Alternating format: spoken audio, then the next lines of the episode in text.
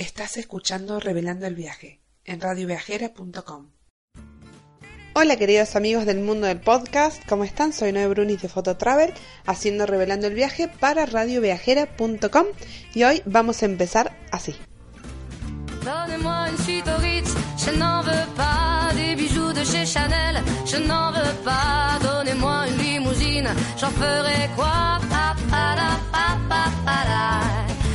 Offrez-moi du personnel, j'en ferai quoi? Un manoir à Neuchâtel, ce n'est pas pour moi. Offrez-moi la tour Eiffel, j'en ferai quoi?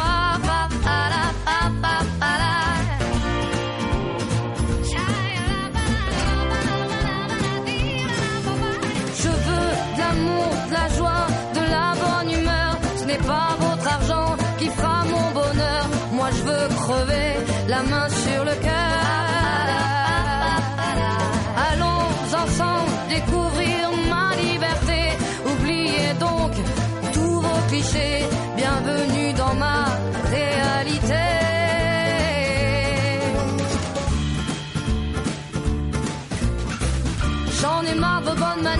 c'est trop pour moi. Moi je mange avec les mains et je suis comme ça. Je parle fort et je suis France, excusez-moi.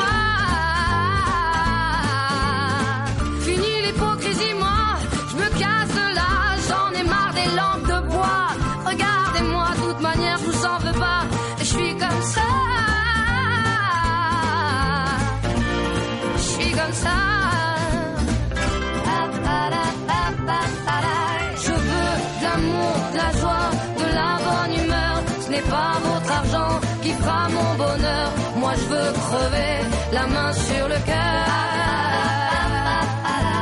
Allons ensemble découvrir ma liberté.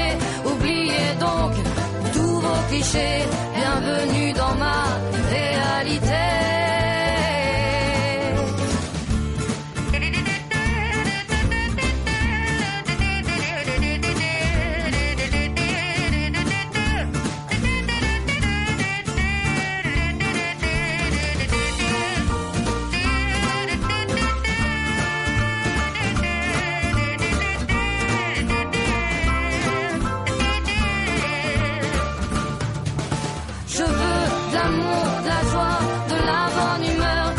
pas votre argent qui.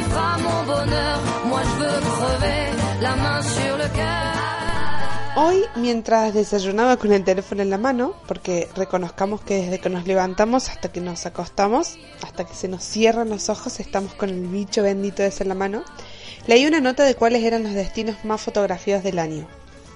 No solo los destinos, sino los hitos o monumentos más fotografiados.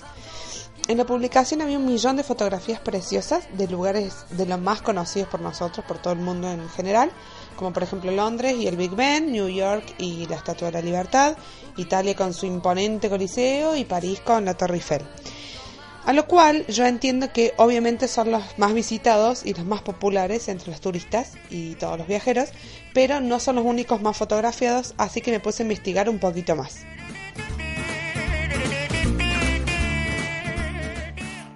Bueno, como seguí investigando, seguí encontrando lugares del mundo reconocidísimos a la vista, de la cantidad de fotos que vemos en ellos a diario.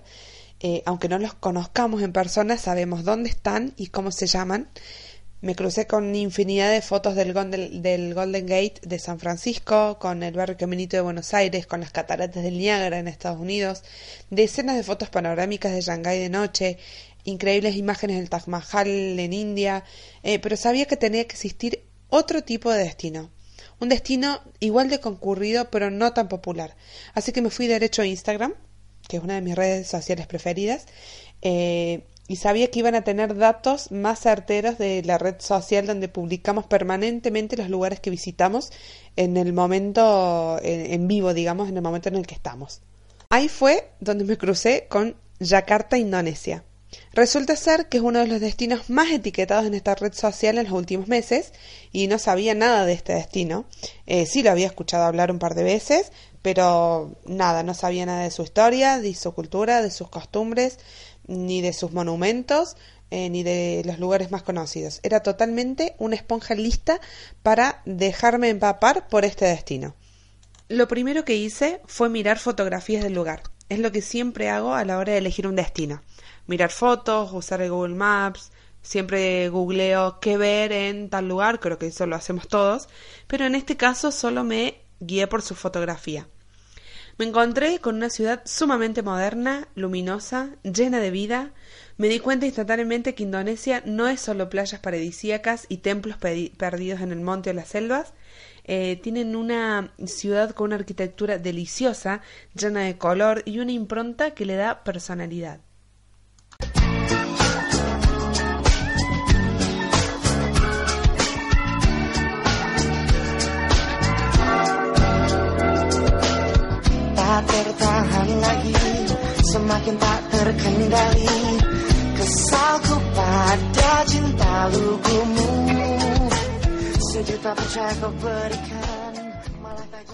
Me sorprende que, siendo Yakarta la capital de Indonesia, haya lugares más populares como Bali. Bueno, en toda Indonesia en realidad para mí es un destino eh, incierto, es un destino misterio, porque hasta el momento jamás me había picado el bichito de conocer esta zona. Después me fijé en el mapa y me di cuenta que Indonesia está tan distribuida y tan desparramada que forma parte de dos continentes al mismo tiempo, de Asia y de Oceanía. Oceanía es solamente un pedacito, pero también vale. Gracias a eso tiene una gran diversidad de paisajes, climas y tierras. Bueno, sigo mirando fotos, eh, seguí leyendo, empecé a leer un poquito y investigar un poco más y me di cuenta que es sumamente turística y es como que está en una racha turística nunca vista antes en esta ciudad y tiene muchísimas opciones y actividades para hacer eh, para viajar en grupo o en familia.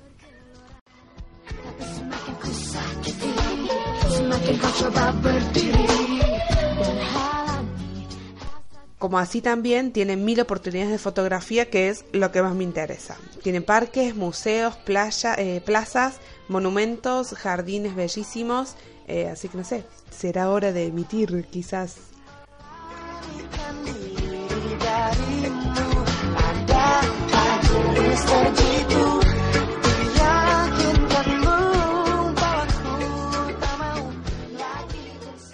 ¿Qué hay detrás de las fotografías?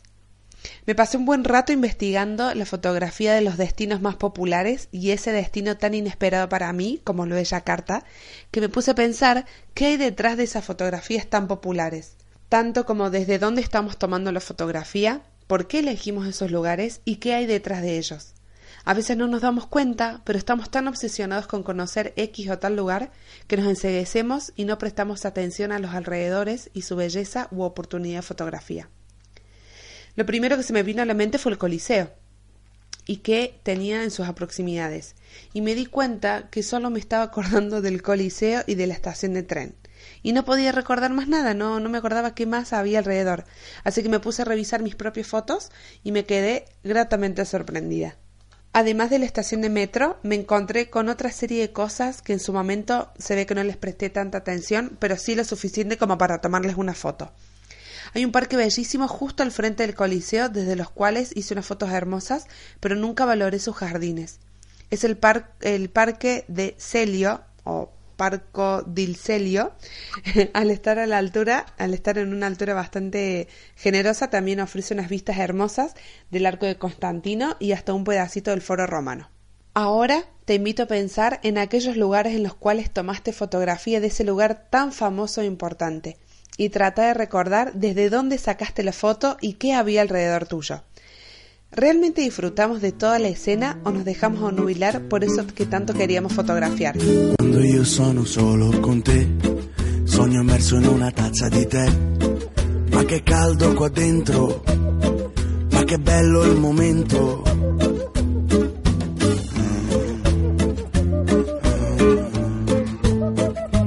Quando sono con te non so più chi sono perché crolla il pavimento e mi sciolgo di dentro. Quando penso a te mi sento denso perché io ti tengo qua dentro di me, io ti tengo qua dentro con me. Me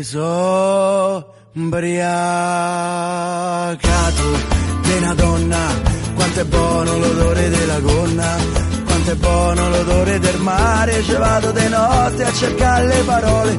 Quanto è buono l'odore del vento, dentro lo sento, dentro lo sento.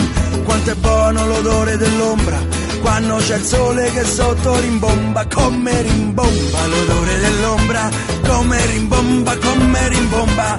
E come parte, come ritorna, come ritorna l'odore dell'onda.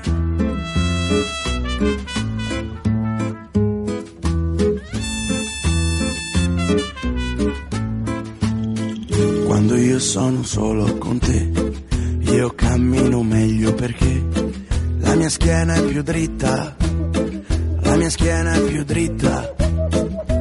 Quando sono con te, io mangio meglio perché non mi devo sfamare, non mi devo saziare con te. Me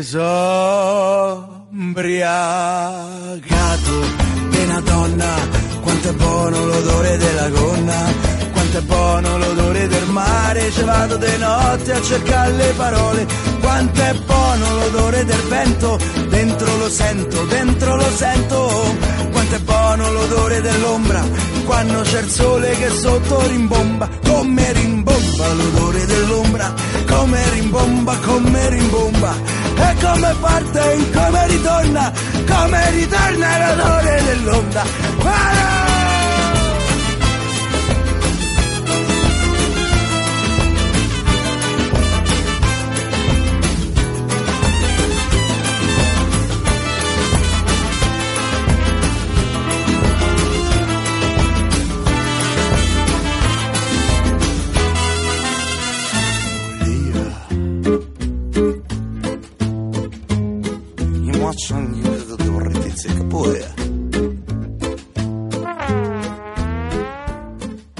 Todo esto me lleva a pensar en otra cosa que tampoco teníamos en cuenta la mayoría de las veces cuando visitábamos lugares o hacemos fotos. Tomamos noción del significado del lugar. Trayendo de nuevo escena el Coliseo, recuerdo que estaba haciendo fila para entrar. Eh, por suerte fue bastante, fue una larga cola, pero fue bastante rápido porque ya teníamos el ticket. Recuerden que siempre para estos lugares tan importantes saquen el ticket previamente. Esto le va a evitar las largas colas o las largas filas. Bueno, estaba ahí haciendo la cola, me sentía muy feliz y muy contenta por estar ahí. Era el lugar que había visto en fotografía durante muchísimo tiempo, en películas, y era un lugar que tanto deseaba conocer. Y claro, pensaba, qué romántico, mi amor, y estaba ahí abrazada a mi marido, y nada, fue un momento único y especial. Y cuando entré y lo empecé a recorrer, me quedé fascinada con sus muros, su arquitectura, eh, los corredores, todo lo que veía me encantaba. Hasta que vi unos canalcitos en el piso. Creo que escuché una guía decir que se usaban para canalizar el agua, el agua fuera del Coliseo, pero instantáneamente me acordé de las películas y las cosas que había visto del Coliseo. Eran cosas terribles. Sí, el lugar era increíble, pero en ese momento me hizo clic la cantidad de sangre que debe haber recorrido esas canaletas. A veces cuando visitamos lugares solo miramos lo que vemos y no nos percatamos de que cada cosa que visitamos tiene una historia. A veces la historia es hermosa y a veces la historia es terrible.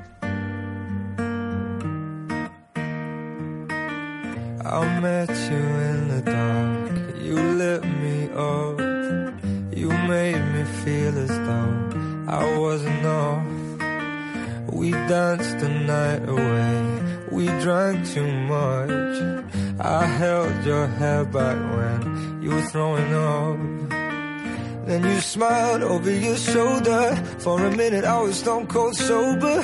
I pulled you closer to my chest.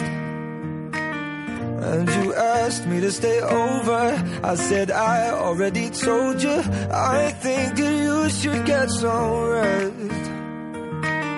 I knew I loved you then, you'd never know. 'Cause I played it cool and I was scared of letting go.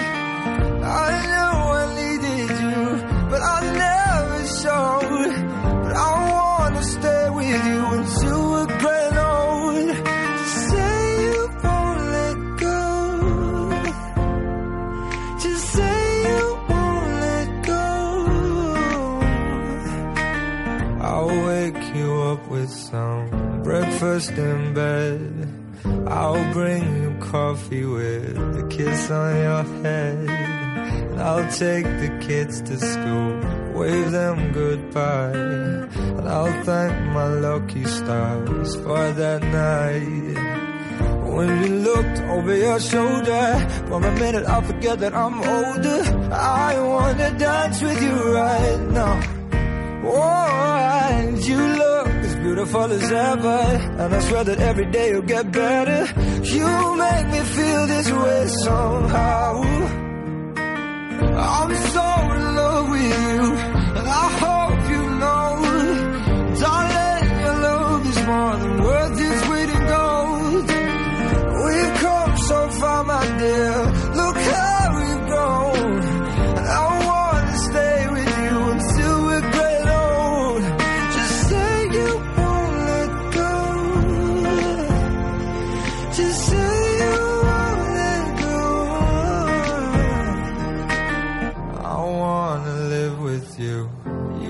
When we're.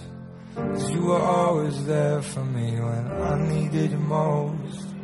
I'm gonna love you till my lungs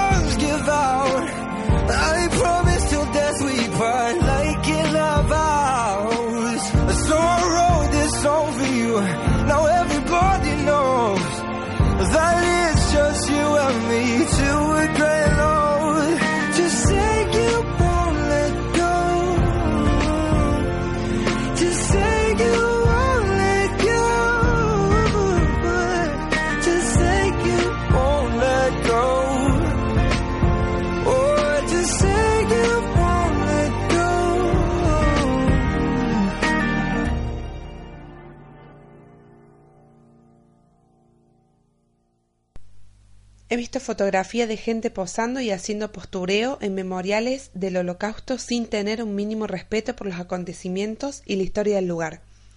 Un artista de Berlín se dedicó a un proyecto que consistía en hacer fotomontajes de fotografías y selfies que las personas se sacaban en hitos históricos del holocausto y sobre eh, las montaba sobre fotografías reales antiguas de dichos acontecimientos. El resultado fue escalofriante y causó un gran revuelo en muchísimos medios de comunicación.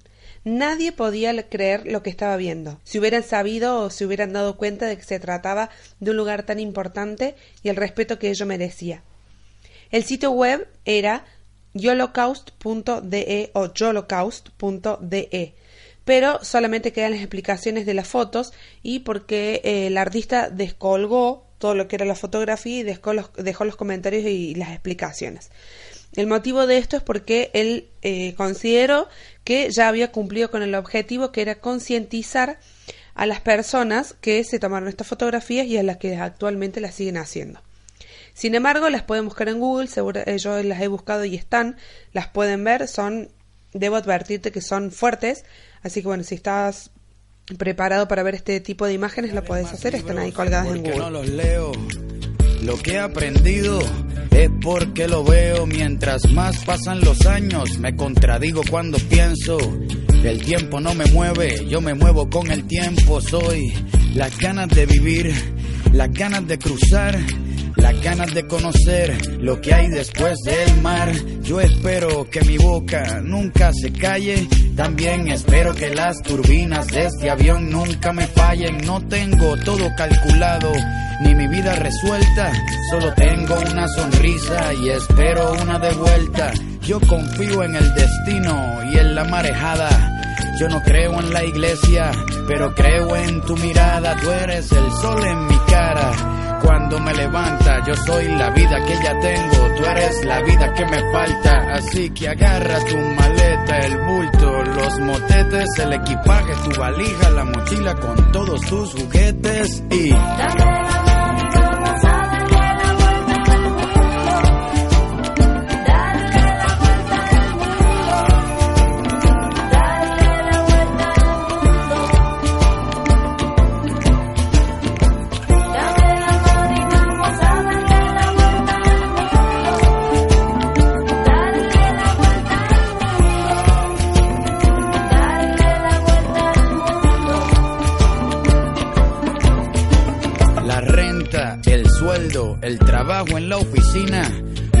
por las estrellas y por huertos de harina.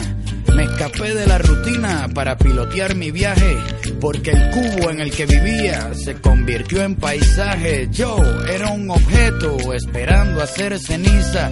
Un día decidí hacerle caso a la brisa, a irme resbalando detrás de tu camisa.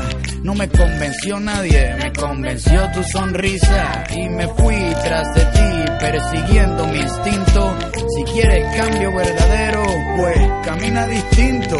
Voy a escaparme hasta la constelación más cercana. La suerte es mi oxígeno, tus ojos son mi ventana. Quiero correr por siete lagos en un mismo día, sentir encima de mis muslos el clima de tus nalgas frías, llegar al tope de la sierra, abrazarme con las nubes, sumergirme bajo el agua y ver cómo las burbujas suben y...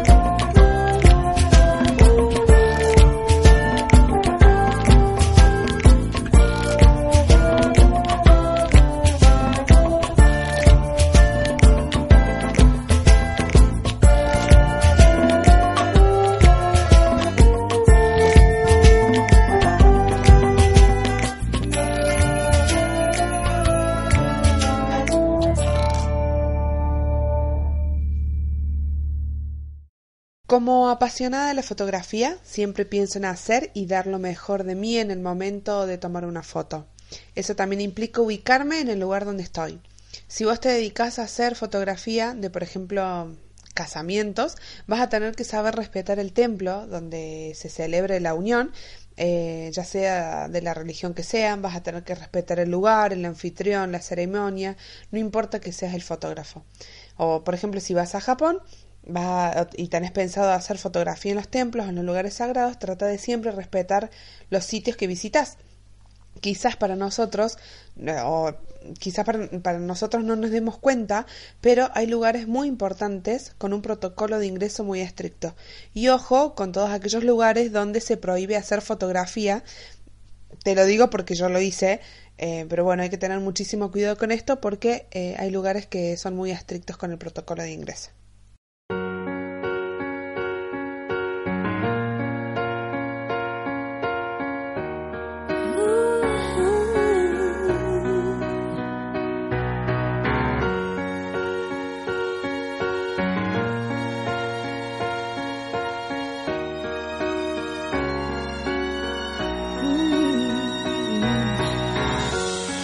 It's been the longest winter without you.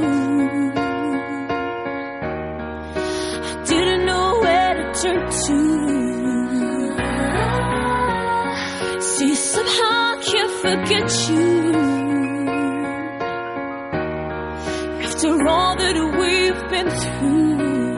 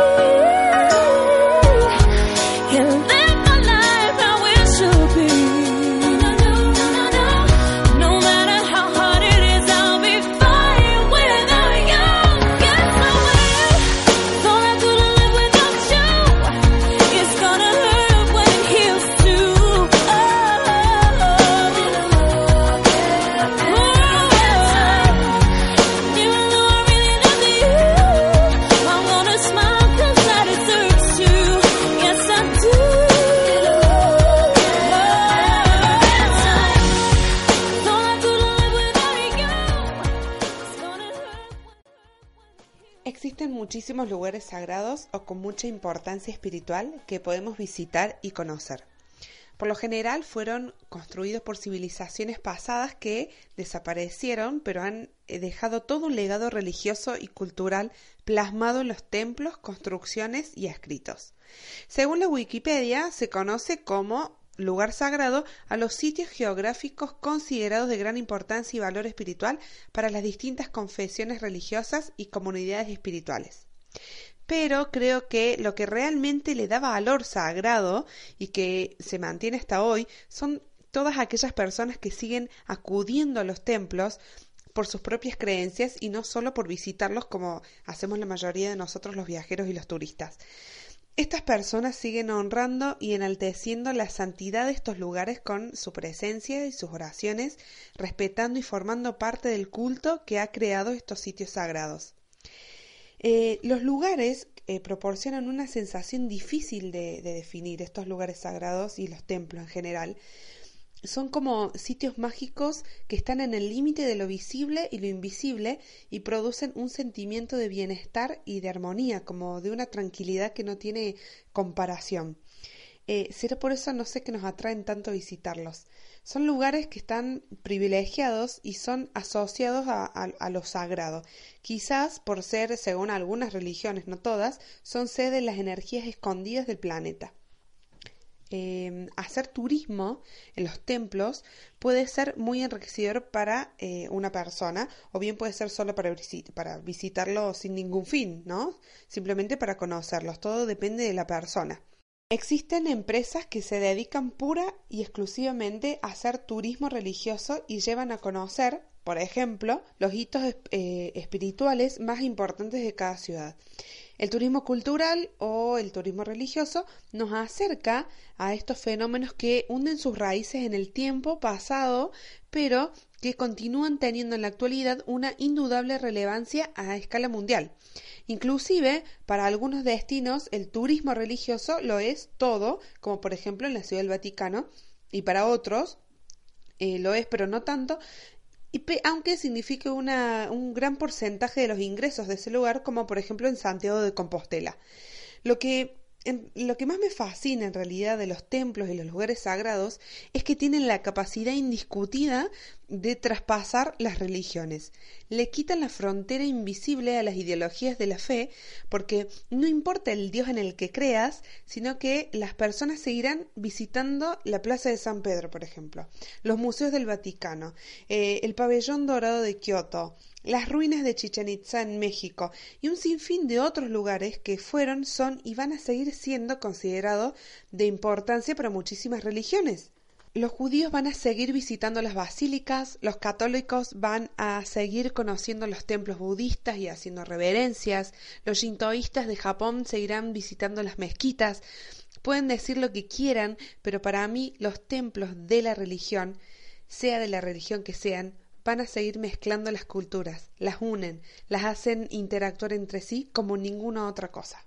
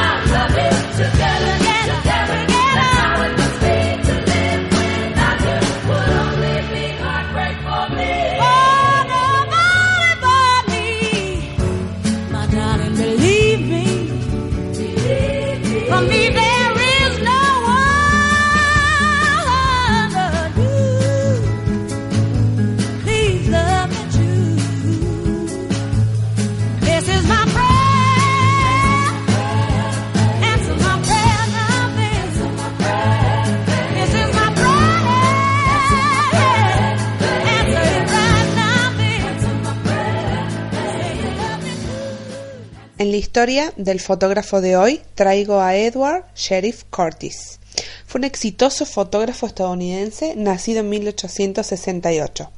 Edward no tuvo formación académica en fotografía y también era de manera autodidacta un gran etnólogo. Sus inicios fueron muy humildes, pero con una vida bastante apacible y digna. Tenía varios hermanos y la salud de su padre a medida que se hacía mayor iba empeorando, lo que lo llevó a crecer de golpe y salir a trabajar desde muy temprana edad para ayudar la situación económica de su familia. En un comienzo hizo trabajos de granja como peón y con el tiempo consiguió trabajo mm, de medio tiempo como aprendiz en un estudio de fotografía, solamente en media jornada, ¿no? Ya eh, después de la, para, después de la muerte de su padre, trabajaba también como leñador para mantener a todos los miembros de la familia. Más tarde se muda a Seattle, que era una gran ciudad y estaba en pleno crecimiento y en pleno apogeo. La expansión de la misma le trajo muchísimas oportunidades de trabajo y de crecimiento económico. Ahí fue donde abrió su propio estudio fotográfico y tuvo un gran éxito haciendo fotografías de lujo y también recibió conocimiento, eh, reconocimiento profesional y ganó numerosos premios. Era muy exitoso y muy reconocido. Edward estaba con la corriente pictorrealista y se dedicó también a la fotografía de paisaje y a retratar la realidad de su entorno. Temas urbanos de los mineros del camino de Klondike y posteriormente a los indígenas de la zona que frecuentaban la ciudad. Curtis también era aficionado al montanismo y en una excursión de fotografía ayudó a un grupo de científicos que se había extraviado. Entre ellos se encontraban George Beard Grinnell, experto en cultura de los nativos norteamericanos, y Clint Hart Marian, cofundador de la National Geographic Society. Este encuentro con los científicos le abrió muchísimas puertas para nuevos trabajos, como una expedición fotográfica a Alaska o a trabajar directamente para Roosevelt. También este contacto fue la llave para poder acceder a las tribus nativas de Estados Unidos. Empezó a interiorizarse cada vez más con las tribus, ingresar en sus relaciones personales con miembros de la tribu.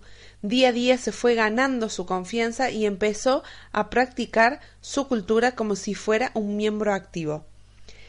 Esto le consumía muchísimo tiempo de su vida, por lo que le trajo problemas con su familia y especialmente con su matrimonio. Eran muy largas sus ausencias debido a los viajes que él hacía al encuentro de estas tribus que se encontraban en diferentes lugares de Estados Unidos. Principalmente se sumergió de lleno en la tribu Blackfoot y, obtu- y obtuvo su permiso para fotografiarlos en todo momento y hasta presenciar sus rituales sagrados.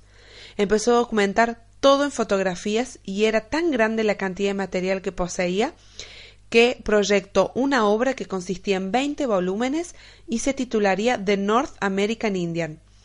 Pero para ello necesitaría un gran aporte financiero para que su obra pueda salir a la luz.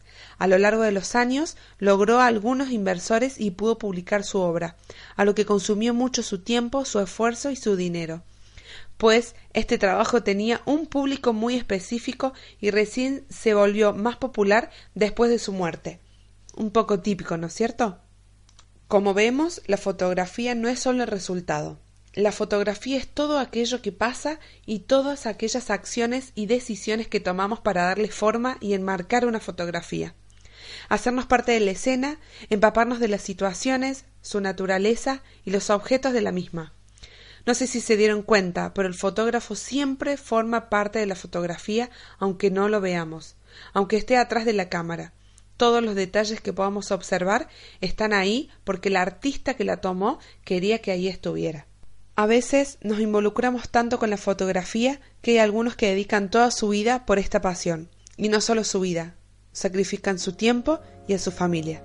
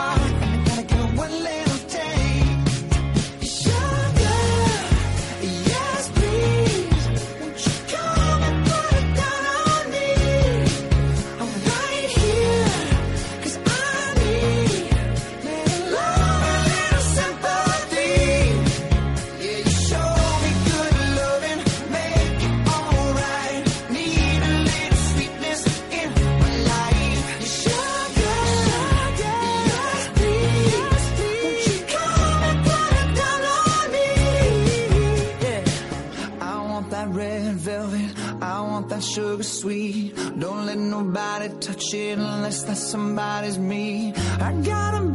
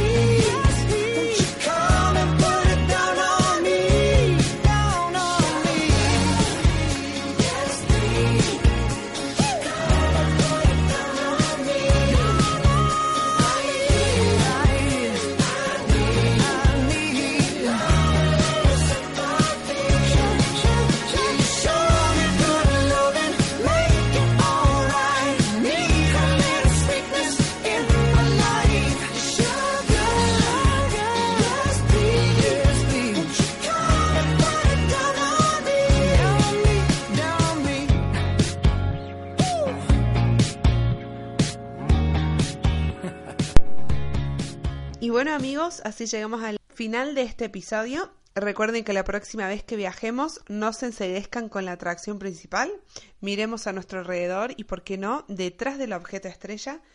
Todavía me acuerdo de la grata sorpresa que me llevé al darle la vuelta a, a la Catedral de Notre Dame y la belleza que descubrí. Espero que hayan disfrutado tanto como yo de este encuentro de hoy. Y si quieren comunicarse conmigo, ya saben cómo hacer a través de Twitter en Arrabiata o a través de mi sitio web www.fototravel.me. Los espero en el próximo episodio. Esto fue Revelando el viaje para radioviajera.com.